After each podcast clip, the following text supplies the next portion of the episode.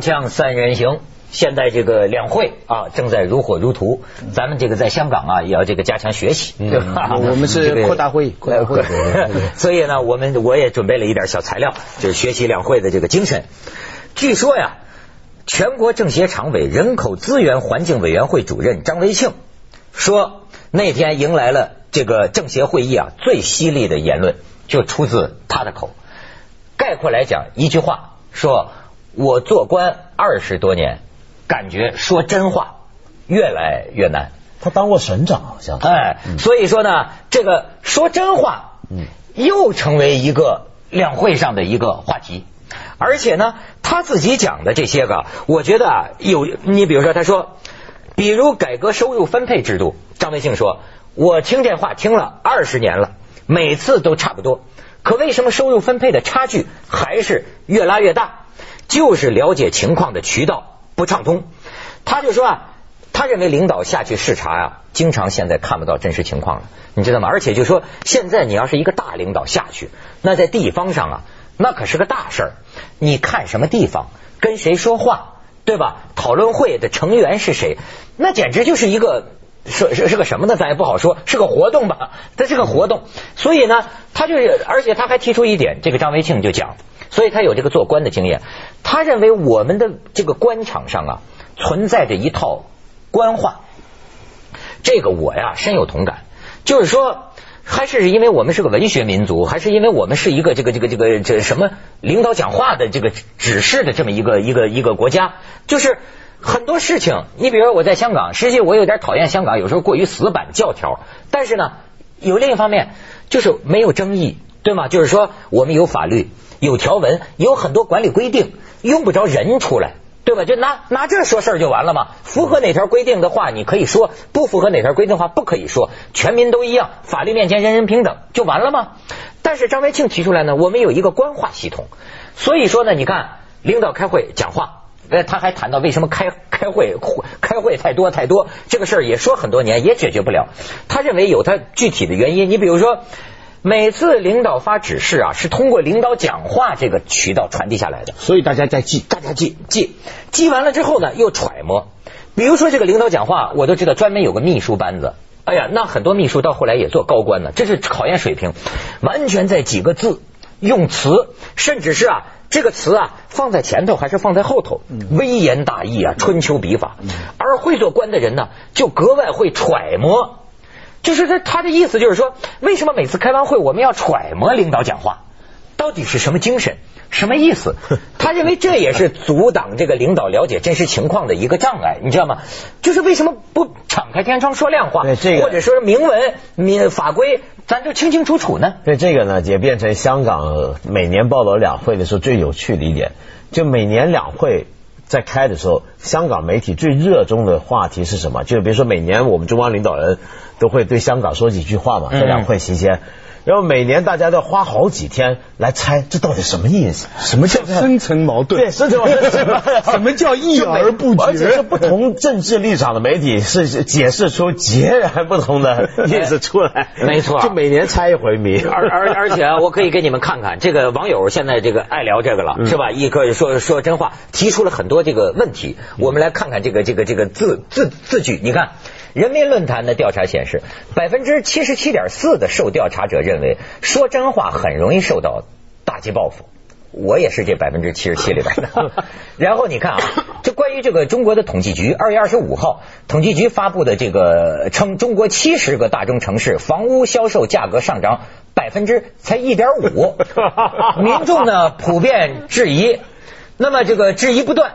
关于这项新闻的评论很快达到六千条，网友直言说见证了奇迹发生的时刻。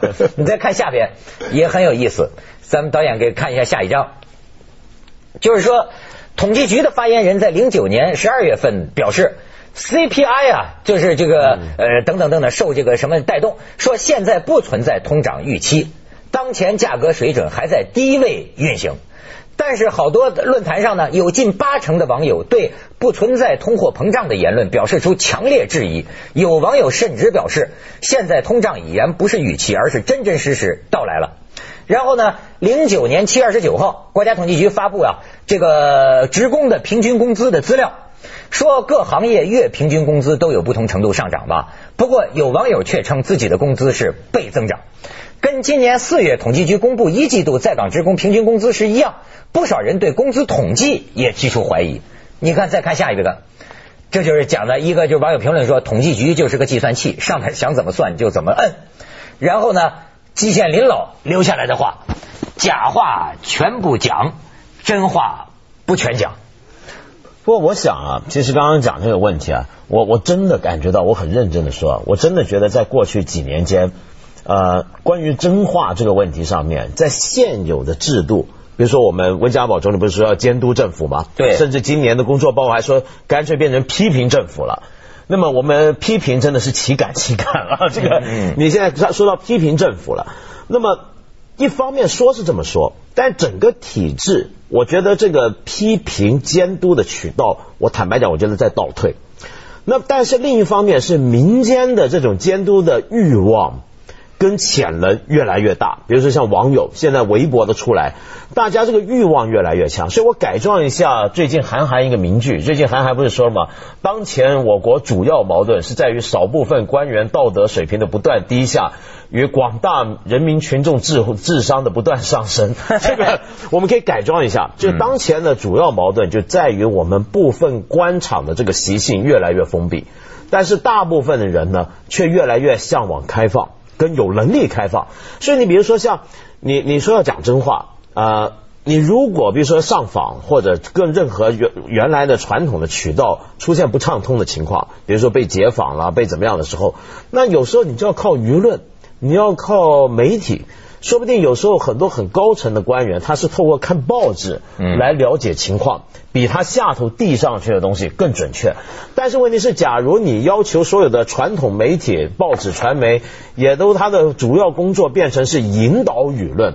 嗯，而不是反映舆论。舆论是什么？舆论是老百姓的声音。嗯，舆论是你不应该老是强调引导他，而是应该让他上来的。你抢他麦克风啊什么，这你还听得到谁说话呢？这个啊，这个最近我的同行啊，也是这个央视的著名主持人崔永元，人家也是全国政协委员呢。嗯，说到政协上，实话实说去了，也引起一些注意。就讲你说的，他就讲啊。说现在这个群众啊，实际是越来越聪明了，尤其是网友越来越聪明。他说：“你比方说呀，你这个温家宝总理讲建保障性住房，说过去比如说两百万套，以后我们要建三百万套，这是实实在在的。他就觉得你有些地方政府，你你说什么呢？比如说说我们要增加百分之，明年我们要建保障性住房，增加百分之一百、百分之二百。他说这个。”如果你去年建了一套，你今年建了三套，也叫百分之二百。就说你这个，你你你你你你蒙不了人呐。这个，而且你就发现嘛，现在有些那种，特别是很低级那些干部啊，真的是把老百姓当傻子。那去年躲猫猫躲死的，今年不是还有个喝水喝死的吗？对不对？现在这个 看守所里都出了那个连连连续剧嘛。第 第一个躲猫猫喝死，睡觉睡死，然后到最后喝开水喝死了，到最后喝凉水都喝死了。所以你说这老说这种话，你是把人当什么呢？不过再说回来，我觉得今年还真的是很多真话。就今年两会啊，真的是响应了号召，而且温主席要批评政府啊，就很多真话都出来了。比如说像我们刚才说的，要要媒体要看好自己的本分，要引引导舆论，这是真话。然后还有什么是真话？我特别注意到，就也是咱同行啊，央视的主持人朱军啊，你听过他那话吗？就说现在有些人就反映说，大学生呢，那么有的大学生啊，已经找不到工作，找到什么工作，跑去掏粪。掏粪，然后朱军呢在会议上政协会上说，这这是好事儿啊，大学生掏粪，这我们不应该说是大学生这个呃现在很惨，反而应该说是看到我们掏我国掏粪事业的前景越来越美好了，看到这个他们大学生的思想水平高，工作能力高，我们掏粪的业务也会好起来。真话真话真话，锵锵三人行，广告之后见。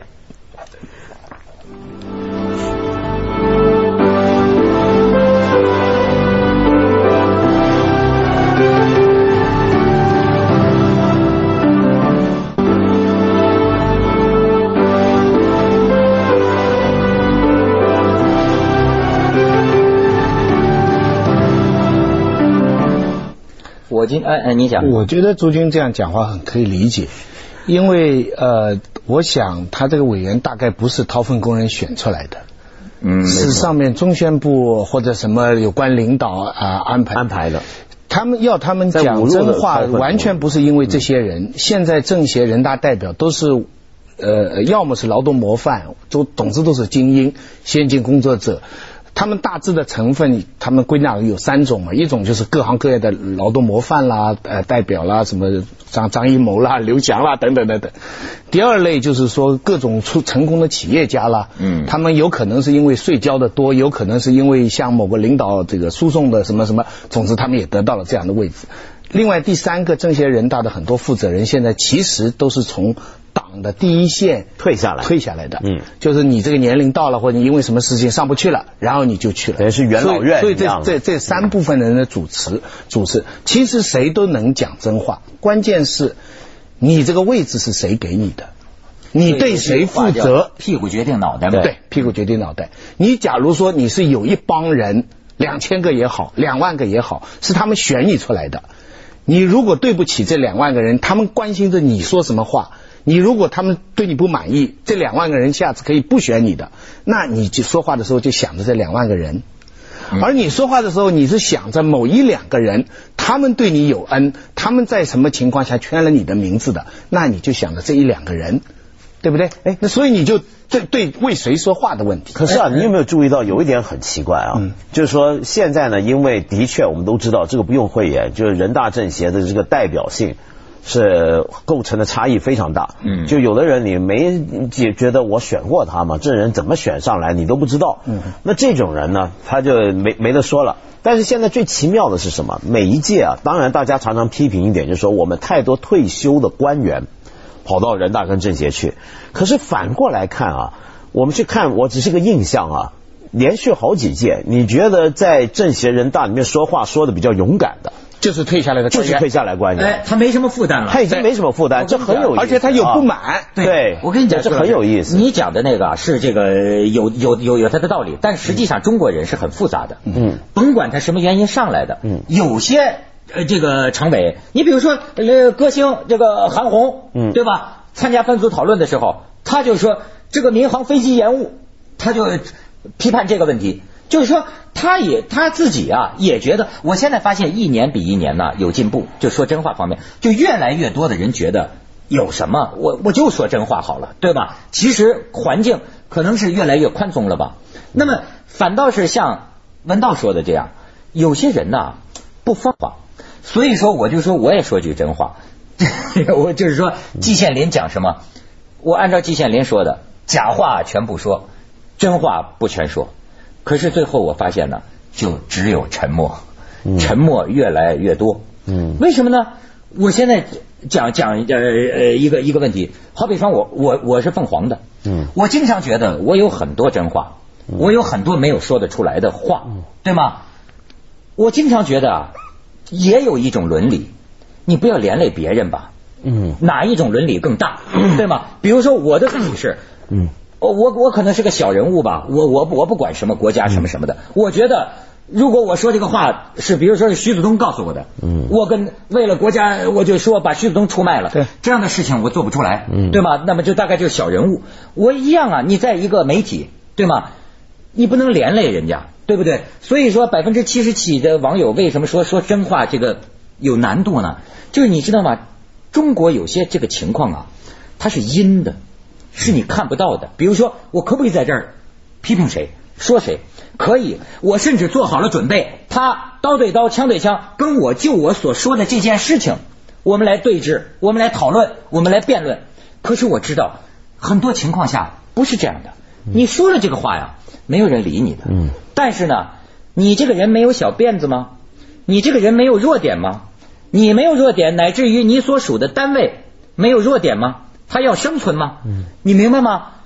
最后你，所以什么叫所以人情世故？我非常非常同情，就是你讲的这个原因。所以我刚才说了嘛，讲真话对人大政协代表不是一个道德问题，就好像你讲的，你你每一个委员上去，他都知道啊，有某一位、几位划他的名字的，支持他的。我今天在这里乱说，我至少对不起他啊。嗯人家对我是一番好心啊。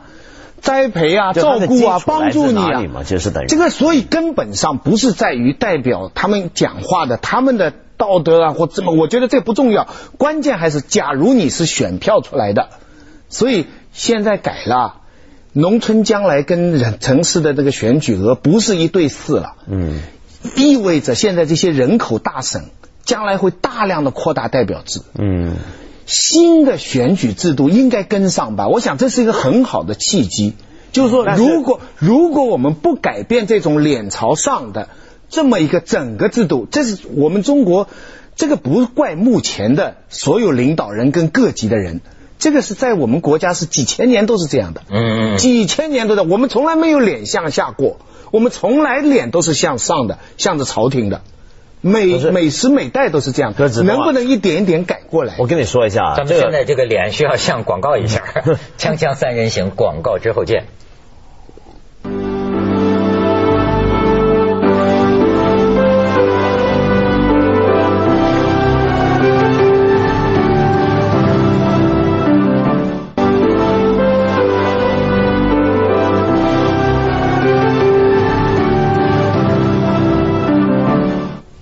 你知道这次这个启动这个关于 说真话这个张维新委员这说真话这个讨论呢，我的第一个联想是什么啊？很你们想不到，很奇怪。我就觉得说，在未来很多年以后，咱们中国的各项这个这个民主自由啊，肯定就跟今天今非昔比了，对吧？那么呃，有了一天，比如说是彻底的言论自由，我就觉得啊，我第一个想到的就是我要失业了。你明白吗？因为我们这种人干了十几年媒体的人，我们所有的这个专业，好比说我们的功夫，就在于哪儿啊？这个说话呀，能打这个擦边球吧，又不会出界，又不会惹麻烦，但是又尽量呢能够渗透出一些呃真话的信息。你知道吗？玩的就是这个功夫。但你你别 将来有一天，如果说大家可以随便说话了，我觉得那那那不是啊，你照你这个说法，那美国那些脱口秀怎么办？对不对？他也有分寸嗯对，所以我觉得这个还是不要担心，你要有真功夫就 不用怕。但是我觉得问题在哪？就现在这一届啊，你刚刚只都说到那些改革啊，这些都说了好多年，呃，很多委员也都说了好多年，但现在看起来好像没有什么动静。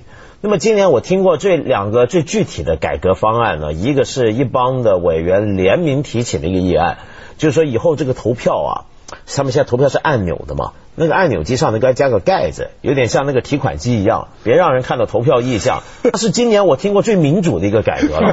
然后呢，可以投弃权票没人 知道哎、对，然后第二害怕个呢打击报复就香港有个政协委员呢，还当过人大的，他就反映，他说我在人大开会啊，这个我们老鼓掌。政府说的好，我们就鼓掌。说来政协这个鼓掌，大家不太协调，说这样不太和谐。说能不能够安排一个专门的人引导我们鼓掌，哦 这样和谐点。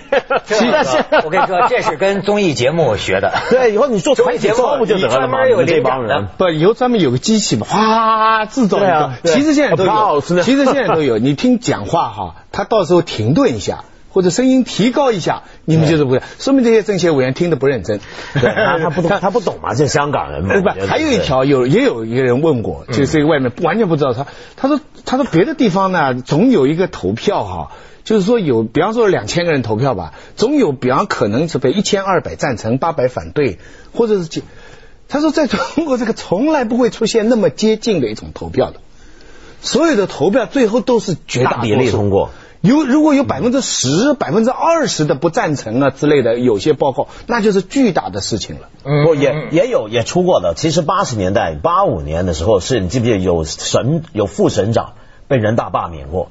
是吗？有，你们大伙怎么都忘了？八零年代很多这种的，然后什么呃人大集体的那时候宝钢吧，好像是河北的，北京那帮有帮人大一起提议案，也是联名一百多个人，那时候很多上海那个时候有副市长是差额选举的。现在的问题啊，我回答文道的问题。现在的问题，我们都是在讲一个前提，就是说我们这个制度需要改革，嗯而是怎么来改革。但其实现在更大的问题是需不需要改革。你知道中国过去的十几年、二十年，经济这么奇迹的生长，嗯，全世界都好少有的奇迹。我知道这是所以中国模式嘛所以现在有这么三种最基本的看法，已经有争论了。我最近是讲说问问他，第一种就是海外的那个，就是这个妖魔化的力量，就是说中国这个制度不变，越增长越危险。嗯，第二种说，这个增长制度可以慢慢变，有了这个增长制度慢慢变。但是还有第三种看法说，我们为什么会这么高速增长？就是因为我们这个独特的制度。对，就是因为我们抄报告，就是因为我们我们把整个舆论不是向从下而上的反应，而是从上而下的宣传。那白白猫黑猫抓住老鼠就是好猫。我们经济这么高速成长，我们为什么要改？我们我们正因为我们这个制度才保障了我们的高速成长，我们千载难逢的民族机遇。可是啊我们为什么要改变？所以你我觉得这种话我是最反对的。就是说这一回啊，你说说真话，还真有些真话听。就是昨天嘛，好像是体育总局副局长嘛，不就出来说了？你记得周洋，哦我们在北京对的锵锵还说过，说周洋拿了奥运冠军啊，感谢爸妈，说什么将来可以改善他们生活什么嘛。对对对大家不都说好吗？结果呢，昨天呢，我们的体育局副局长也说真话，说这不对啊，说周洋这么说话，说他该先感谢国家。然后后来记者访问他妈，他妈说：“好吧，女儿，以后你就先接下来为您播出说说错这个会人说错了怎么能先感谢国家呢？应该先感谢党啊！啊！